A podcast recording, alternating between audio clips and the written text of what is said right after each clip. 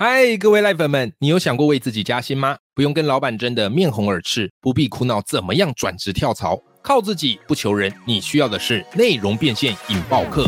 我从学校教师离职成为自由作家和讲师，现在摇身一变成为节目主持人。当然，我喜欢教学的成就感，但我更向往弹性的工作时间以及有着无限可能的收入空间。因此，我靠内容变现拿回人生的自主权。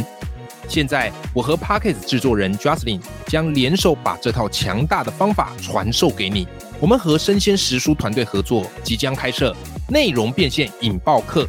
在这门课程里，你会学到如何做节目企划、持续产出内容，如何打造个人品牌、经营自己的 Pockets，如何精准表达和主持访谈，用 Pockets 创造内容变现。目前这门课正在问卷调查阶段，非常需要你宝贵的意见。麻烦你帮我填写问卷，问卷连接我放在节目的资讯栏里头。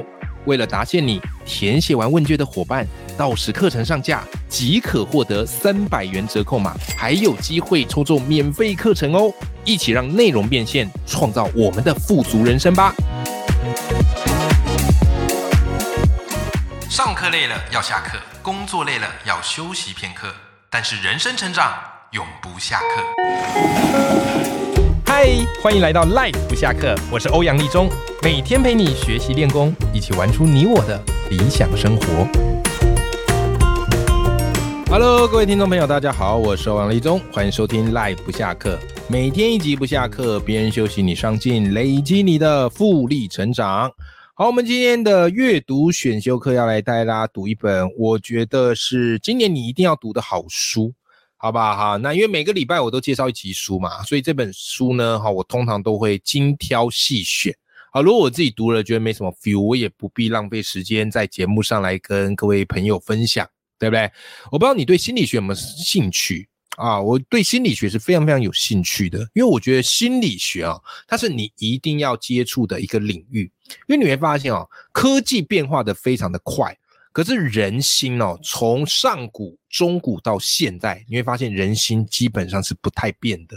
好，就是我们人本来就有一些共同的心理机制，所以我一直觉得读心理学是一个投报率最高的，对不对？啊，你去跟科技，你说 Chat GPT 哦，它变得非常快，搞不好 Chat GPT 的书才刚出来一个月，哎，又得要改版了啊，因为它怎么全面升级了？可心理学的书你读完，基本上它不太会变，因为人心它就是一个已经既定的机制。好，所以我自己很喜欢读心理学的书，好，也常用这些书呢，回头去检视自己，或去思考怎么跟人际的应对。啊，不过呢，在读心理学的书呢，会有一个小，我自己在读的过程当中啊，会有一个小小的麻烦。什么麻烦呢？因为心理学的流派非常非常的多，对不对？你如果要读懂一个流派，哦，那你要花很多的时间。好，花完时间读呢，啊，你要再花时间读另外一个流派。对于一般人而言，这不是一件很容易的事情，因为要花太多时间。啊，偏偏那一本可能就是谈一个流派，然后好好把这个理论很扎实的跟你讲。但于对于我们多数人言，我们读这个心理学书，哎，就是为了去满足我们对心理学的好奇嘛。然后我们也想知道心理学家面对人生的这个困局，他们是怎么解释的？他们怎么用一些方法好帮助自己超脱的？好，以及我们自己内心是不是有哪些东西是我们没注意到的？这个是我们想的嘛？对吧？所以你不见得会想花很多很多的时间去读某一个心理学的流派，OK？那怎么办嘞？所以心理学这个东西，诶，如果有一本书，它可以把大致上好一些名家这些心理大师他们提出来一些概念整合起来，再加上一些案例啊，甚至告诉你，诶，在生活上你可以怎么运用，哇，我觉得这种书就非常非常的好用，对不对？好。那我终于发现，啊，这本书应该是今年出的吧？好，我终于发现有这样的一本书啊，有这样的一本书。好，这本书的名称就是我今天要讲的，好，叫《二十位心理学大师的人生必修课》。好，那这本书呢，是由这个叫做池玉凯哈所写的。然后这本书很新啊，这本书是今年二月出的，好，幸福文化出的。我自己读完，我觉得非常非常的好看，我很推荐大家，就是如果你对于心理学是好奇的，我觉得可以从这本书来当做一个入门读物。好，当然他不可能讲的太深刻，因为一本书里面他要谈二十位心理学大师他们的一些想法跟概念，但是我觉得他可以很快的让你掌握到这些心理学界你应该要知道的专有名词，还有基本的理论啊，这个是我觉得非常非常 CP 值非常高的地方。OK，好，那当然今天因为时间的关系啊，我只能跟你简单分享里面几个啊让我印象非常深刻的概念。好吧，那你自己再去找这本书来读哈。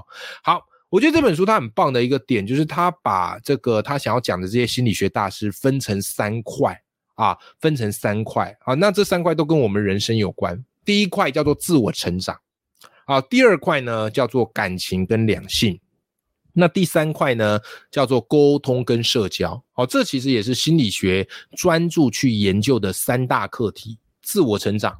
啊，感情两性啊，以及这个沟通社交，那我们就先从自我成长这一趴来讲。好，一开始我们先讲一个这个你一定听过的人，因为这个人太有名了。这个人叫什么呢？这个人叫西格蒙，哎，西格蒙德·弗洛伊德啊，啊，弗洛伊德啊，精神分析学派的啊，弗洛伊德。OK，好了，那弗洛伊德呢，他提出最有名的啊，就是这个所谓的童年决定论，对不对？啊，那童年决定论呢？它大致上在讲的就是成年人的这个人格缺陷呐，往往来自于不愉快的童年经验啊，可能过去受了伤，所以长大之后受到过去的那一些影响，啊，因此一辈子郁郁寡欢，然后因此一辈子这个自卑没自信啊，所以童年影响一生啊，大概就是这个童年决定论。OK，好，大概是这样的一个概念。你听到这，你就会说，对对对，没错没错没错，我就是这样，或者我认识谁谁谁就是这样。好，但我觉得这本书蛮有趣的是，因为心理学它提出的讲法，它不是真理嘛，不同的人可能有不同的看法，或是你不同的切入角度，你会得出不同的这个诠释，对吧？那这本书呢，他都会把这些东西列出来。好，所以呢，他也罗列说，哎，到底原生家庭会不会去以影响，会不会遗传？会不会去影响你的一辈子？好，那根据研究调查指出啊，这是根据一个啊一项四千多名儿童成长追踪的调查发现什么呢？发现如果父母的婚姻破裂，孩子在青春期抑郁的风险是增加的。OK，所以从此可以看见，原生家庭其实对个体的影响是深远的，是有影响的。OK，好，但是呢，啊，书里他又提出另外一个心理学家叫卡伦霍尼。卡伦霍尼呢，他反对哦，他反对弗洛伊德他所谓的童年决定论。为什么呢？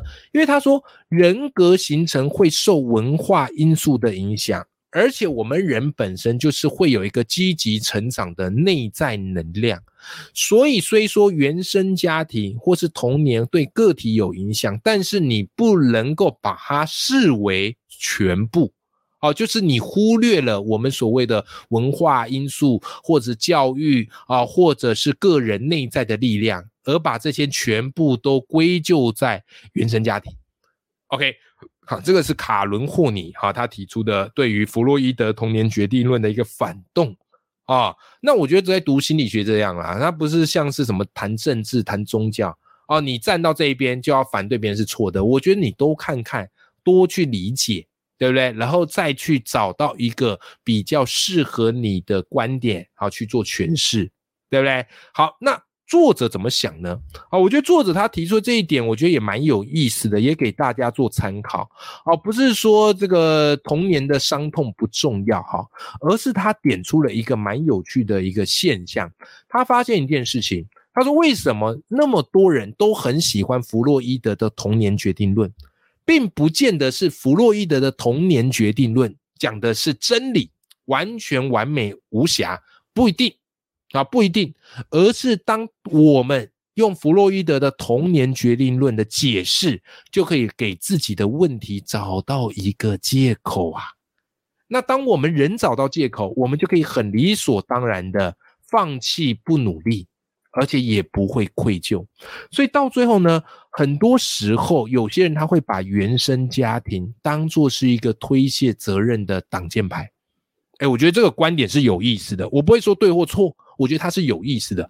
哦，就像是，呃，你可能啊不擅长，有些人可能不擅长这个表达啊，没自信，对不对？但他可能会说啊，因为我小时候站上去表达，啊，站上在那个家人面前站上去，结果他们笑我，啊，以至于我后来上台我都不敢讲话了啊。当然这件事情是真，这件事情对他来讲的那个感受是真，可是。可以当做你就此不去努力的一个借口吗？不行嘛。那如果你真的有很认真练习了，结果表达还是不好，那你说，哎呀，这个原生家庭影响太大，或许我觉得可信度高。但如果你因此当做说，哎呀，因为原生家庭的这个关系哦，害我再也不敢上台表达，好，所以以后遇到这状况，我都不要，我都不练，我都不怎么样。哎，我觉得那你是不是也应该要负担一部分的责任？哎，这个观点我觉得是好玩的，好不好哈？好，所以这个就是弗洛伊德给我们的一个启发啦，就是从这本书的一个理解的角度说，童年决定论给我们的启示哈，不是让我们回望过去啊，而是让我们可以着眼于现在和未来啊，这个才是真正重要的一个关键点。好不好？好，这个才是真正重要的关键点。好啦，那讲完这个自我成长阶段之后，我们接下来哈，下一个，好不好？下一个，我们来聊聊什么呢？下一个，我们来聊聊爱情吧。哎，其实我节目里面好像蛮少聊爱情这个主题了。哦，我不知道大家会不会喜欢听这个爱情的主题啊？因为发现我节目内容不太谈这个啊，好吧？好，都谈比较现实的哈。但如果哎谈谈爱情主题，大家有兴趣听，搞不好未来几集的节目我也可以来聊一聊啊，一些爱情的观念。好，那我们回到这本书啊，这本书心理学二二十位心理学大师的人生必修课里面啊，它有一趴也是特别在聊爱情嘛。啊，爱情，人对爱情都是非常的向往。那有一个专门研究爱情的心理学大师，叫做斯滕伯格，有没有？哎，他提出一个这个啊，啊，我觉得蛮有趣的，叫做爱情三角理论。啊，他说什么叫爱情三角理论呢？他说一份完美无缺的爱哦，它要有三个很重要的元素：第一个亲密感，第二个激情感，啊，第三个承诺。啊，激情、亲密、承诺，这个是爱情的三角理论，而且怎么样嘞？哎，缺一不可。好，但是有时候你会看到，哎，有一些爱情的状况，啊，或者冲突，啊，或是两人的这个矛盾，都是源自于这个爱情的三角理论呐，它缺了一角。比方他就讲啊，如果只有亲密再加上激情，这个叫做浪漫之爱。哎，很多年轻人啊，咱们年轻时期这种速食的恋爱。啊，就属于这种啊，亲密再加上激情，但一讲到承诺，哎呦，就不敢再往下了。啊，这个就属于浪漫之爱。好啦，那如果是亲密再加上承诺，而这个就叫做伴侣之爱，老夫老妻，对不对？啊，可能这个哎，的确啊，两个人也是蛮亲密的啊，的确啊，双方都是很负责的，哎，但是少了一些激情的火花啊，少了一些那个呃初恋时期的那种感受，哎呀，这个就变伴侣之爱了。好，那最蠢的叫愚昧之爱啊，这个愚昧之爱就是只有激情跟承诺啊，但是却没有所谓的亲密啊，这个就是愚昧之爱是最容易出问题的。那这个斯滕伯格也是非常妙哈。他就去想，我能不能帮爱情做归类呢？虽然每个人的爱情故事都不太一样啊，啊，但是如果我能够把爱情做归类，诶，应该是蛮有趣的一件事情。好，所以他后来呢，就写了一个叫做《二十六种的爱情故事》。他说什么呢？他说人们会以多种故事的形式来描述自己爱情啊。简单来讲，他就是访谈很多的恋人，请他们来描述一下自己的爱情故事。那从他们描述的用字遣词啊，跟这些意象啊，他把它整合出说，哎，其实故呃这个爱情啊，总共有二十六种样貌啊。比方有旅行的故事哦，比方有园艺的故事。啊，比方有什么什么的故事，好，他就是把这个爱情哈分门别类，哎，算是蛮有趣的一个创举，哦，蛮有趣的一个尝试。好啦，那我们从这个斯滕伯格啊这个爱情理论，哎，我们可以得到什么样的一个启发？哎，书里就告诉你啦，如果要让我们的爱情持久啊，长长久久，哎，其实是有一些策略的哦。啊，首先第一个就是你要懂得沟通和支持。所谓沟通和支持啊，就是你要会去表达自己的真实感受。啊，有时候夫妻状况啊，或情侣状况出问题，就是有感受憋在心里不说，然后压抑，然后积久之后就一次大爆发，口不择言，这种是最惨的。所以适时的表达你的真实感受是很重要，但也不是说人家有义务听你的感受啊，你也有义务要去听别人的感受，你不能自己自走炮，啪啪啪啪讲完啊就不理了，对不对？好，别人讲你不听不行啊，就是你除了要表达自己的真实感受之外，你也要懂得去倾听对方的说话。是吧？好，再来第二个叫做理解和赏识。哎，这一趴我觉得是很关键的。因为我发现，在谈恋爱的一开始啊，哎，看彼此怎么看都顺眼。哎呀，老夫老妻之后啊，看彼此的生活习惯怎么看都惹眼。哈哈，你看有押韵，对不对？啊，所以这边啊，从斯滕伯格的爱情理论，其实我们也要去注意一个点啊，怎么样长久的恋爱啊，怎么样长久的爱情，就是你要多去理解对方。这世界上没有所谓的完美的恋人嘛，对不对？好，然后你要去赏识啊，去欣赏对方的好，并且让他知道。好，这个就跟第三点有异曲同工之妙。我们第三点叫做宽容和接纳，宽容和接纳。这世界上没有完美的人，每个人都一定有缺陷，对不对？只是你在这个谈恋爱的时候，很容易蒙蔽自己的双眼啊。缺陷往往要你们一起面对现实的时候才会看见。好，所以你对于啊这件事情啊，你要让爱情长久，有时候对于对方的一些缺点，好或是弱点，试着睁一只眼闭一只眼。你不要想说我去改变他，对不对？有时候很难改的，但你可以适度的睁一只眼闭一只眼啊，这个也是一个长久爱情的策略，好不好？哈，好了，再来嘞，第四个，你要懂得灵活和变通啊。你不要说我在爱情世界我很有原则，我就是怎么样的一个人。其实爱情有时候是不理性的。啊，面对伴侣，你不能用对公司那一套、对同事那一套、哦，对于事业那一套来经营呐。对爱情不是你的事业啊，所以你要适时的放下一些原则，彼此要去磨合嘛。啊，你们都是两个很有棱角的石头，哎呀，互相磨合之后，找到一个最合适的一个相处的姿态，哎，这个是很重要的。好不好哈？那这个是斯滕伯格的爱情的理论，哎，我觉得还蛮有意思的，对不对？好，最后一趴哈，在书里也讲到的第三个部分就是沟通社交，我们怎么样去做好的一个沟通社交？哎，这个也蛮好玩的哈。来，他在沟通社交讲到一趴啊，我觉得这一趴应该很多人都深有所感啊。这个心理学家叫做米尔格拉姆，好，那米尔格拉姆他的实验是非常非常的经典。啊，为什么呢？他曾经做一个实验是这样哈，他叫受试者哦扮演老师，然后嘞学生只要一犯错就电击他啊，就电他。OK，好，那一开始，但是他这个受试者旁边会有一个专家啊，会给这个受试者下指示啊，然后嘞你知道吗？好，就是一开始电呢，哈，这个电流不会很强啊，就麻麻的啊，这个受试者会电。可是接下来呢，他们会慢慢的提高这个电压，后来这个电压提高到四百五十伏特，这个是会出人命的，你知道吗？好，那当然这个受试者他就会犹豫要不要按下去，要不要电下去。可是呢，旁边的专家就会告诉他说：“我跟你讲，放心，不要犹豫，给他按下就对，这不会出事，我保证。啊，我以我的专业啊来保证。好，所以呢，到最后呢，他发现有百分之六十五的受试者在专家的指示下。啊，会把这个电压增加到四百五十伏特，而且给它按下去。啊，这个就是米尔格拉姆的这个社会影响的实验。好，所以他由这个实验就是告诉大家啊，就是我们很容易在有权威的指示下去做一些已经超越理性的事情。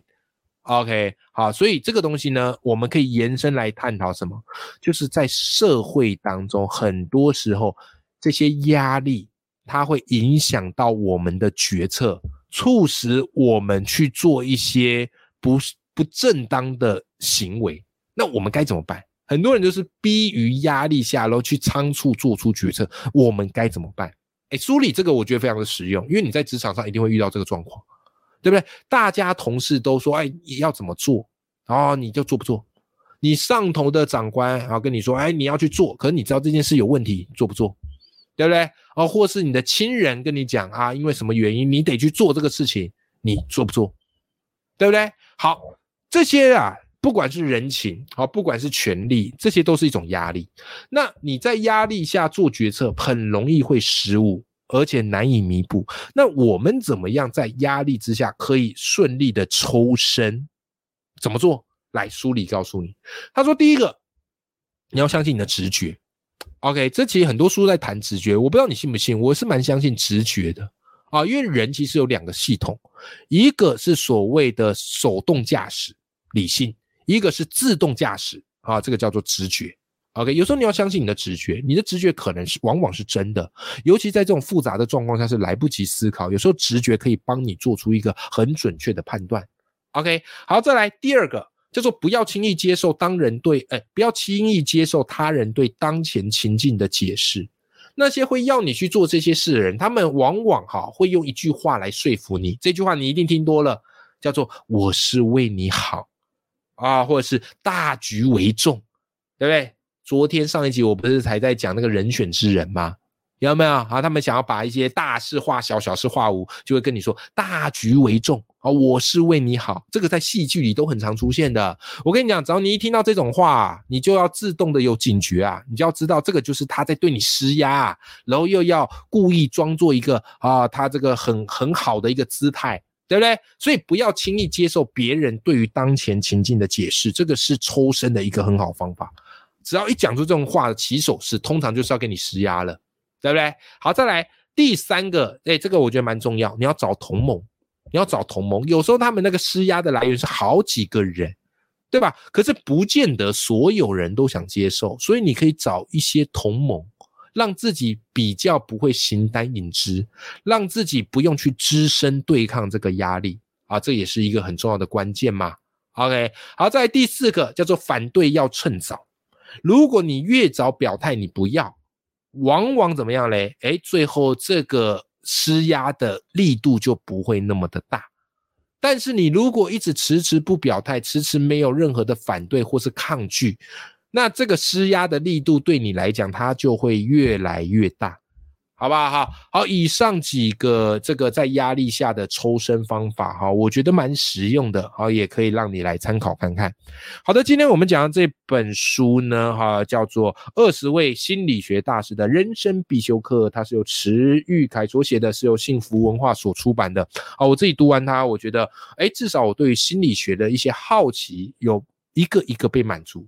那我也必须承认，这本书它讲的并没有办法讲的那么的深刻。啊，因为它里面都是点到为止，毕竟心理学它是一个非常深度啊、非常复杂好的领域。如果你对这个想要有更进一步研究，你还是要去找一些专书来看。但是如果你跟我一样，就是对心理学感好奇。对，但不见得是吃心理学这行饭的啊，只是满足我们的知识好奇。我觉得这本书对于你的心理学入门会有很大的帮助，好不好？所以这本书我个人是蛮推荐给你的，好，非常推荐给你。而且书里面一些关于心理学家的一些小故事，我都觉得蛮有趣的啊，有些很像八卦啊，有些很像译文啊，有些又很鸡汤啊。但我就觉得，哎，这些心理学家啊，他们其实也都有蛮独特的一面的，好不好？好。好啦，希望今天介绍这本书你会喜欢，我也会把这本书的书籍链接放在节目资讯栏里头。好，永远要记住，眼里有光，心中有火的自己。那么我们下期节目见啦，拜拜。